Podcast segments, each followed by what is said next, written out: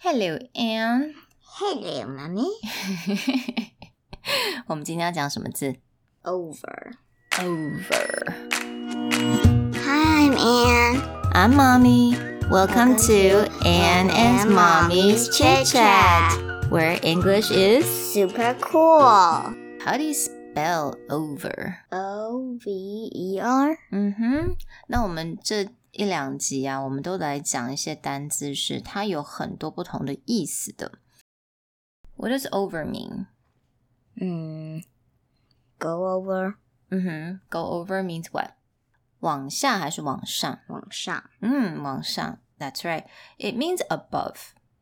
So let's say I have clouds over me，就是这个 cloud 云啊，在我的上方，不是我顶着 cloud，是它 在我很，you know，it's in the sky, right？ You can you Mm. can make a cloud.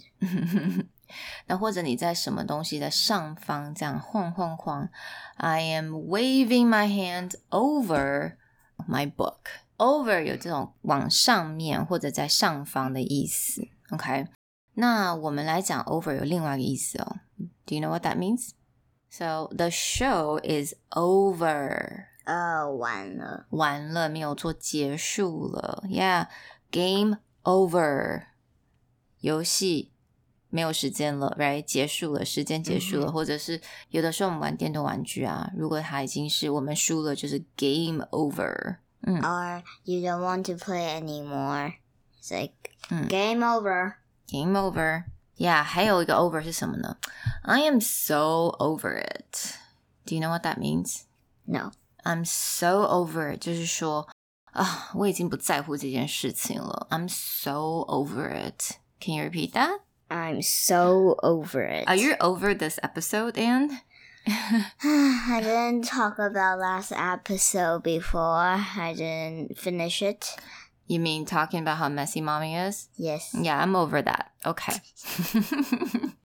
所以 over O V E R 它有很多不同意思哦，在上方啊，结束啦，完成啦，over 或者我已经不在乎了，I am so over it.